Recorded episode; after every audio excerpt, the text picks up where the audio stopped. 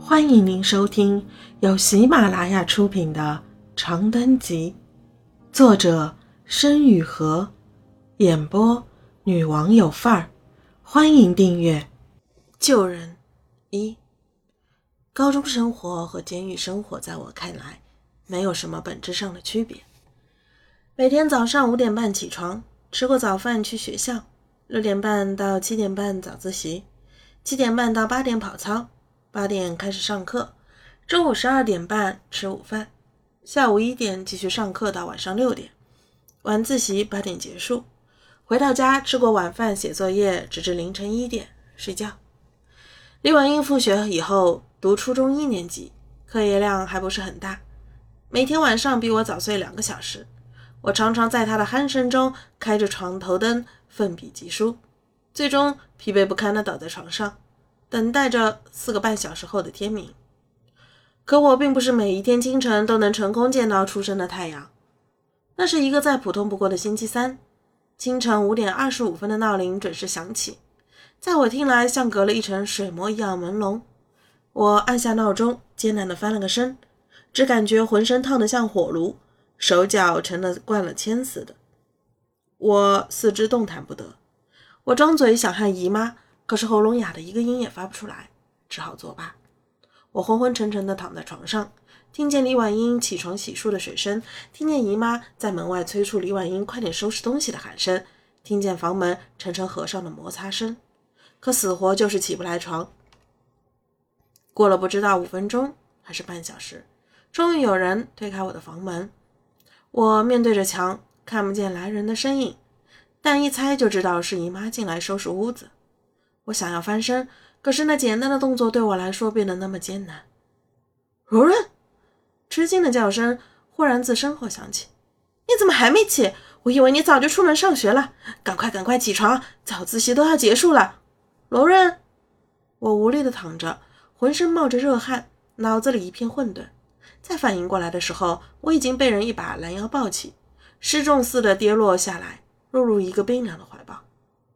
你怎么这么烫？这是发烧了，我隐约听到姨妈焦急的声音一浪一浪的在耳边响起，可一切感官都变得模糊不清，最终消失于混沌。再次醒来的时候，头顶是煞白的灯光，透明输液带静静的挂在轨道上，周遭响起嗡嗡地语。我很快反应过来，自己是在医院。醒啦！姨妈疲惫的声音在身侧响起。我微微转过头，看见他垂下两缕头发的侧脸。我欲开口说话，可是嗓子沙哑的厉害，只好点点头。哎，你说说你，怎么就给自己整生病了呢？一生病多耽误学习。你要是明天好不了，还得给你继续请假。我咧开干涩的嘴唇笑了笑，试图表达一点歉意。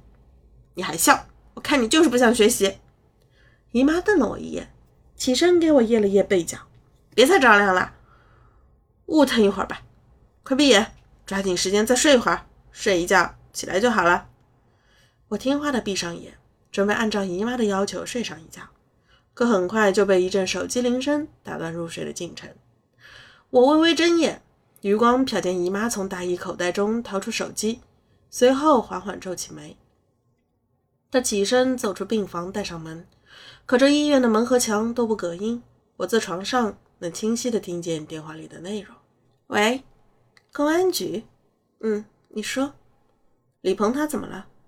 啊，好的，我现在有事，赶不过去。嗯，对，那就明天。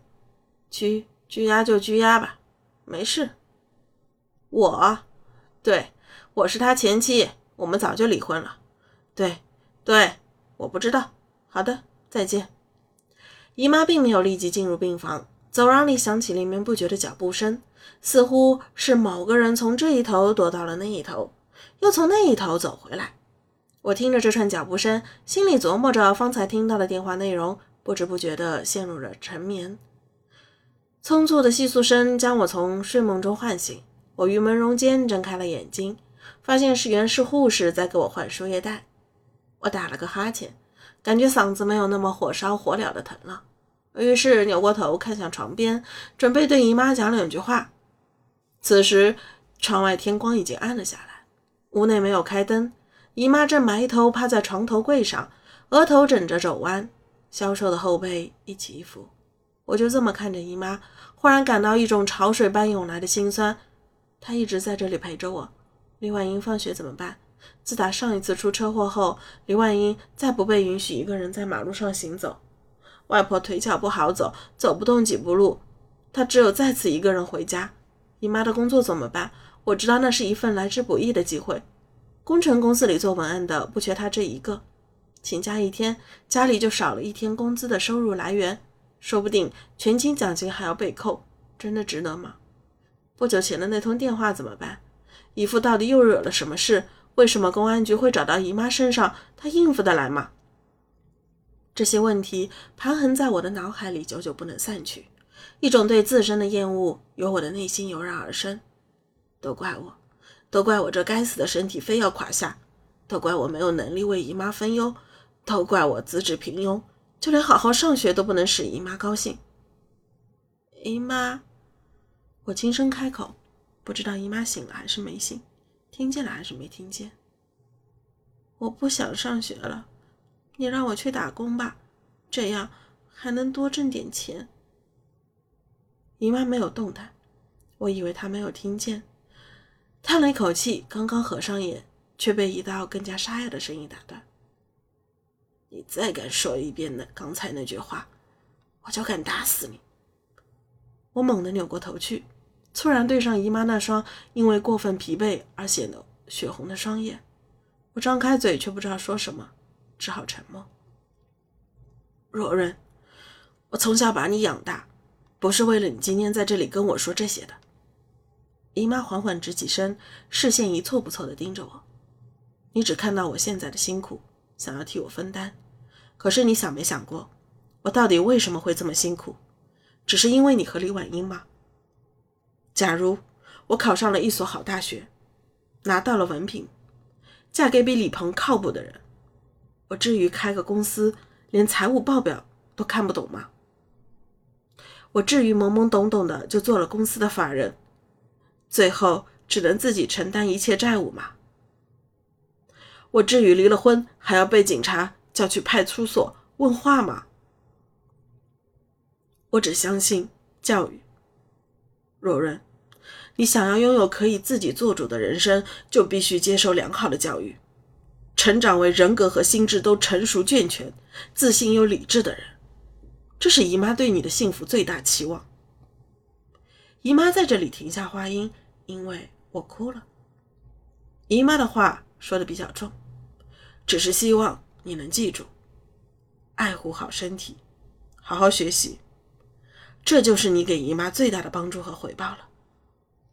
我抬起手抹眼泪，哽咽着点了点头。第二天一早，我退烧了，姨妈领着我办了出院手续，在熙攘的医院门口，很长的叹了口气。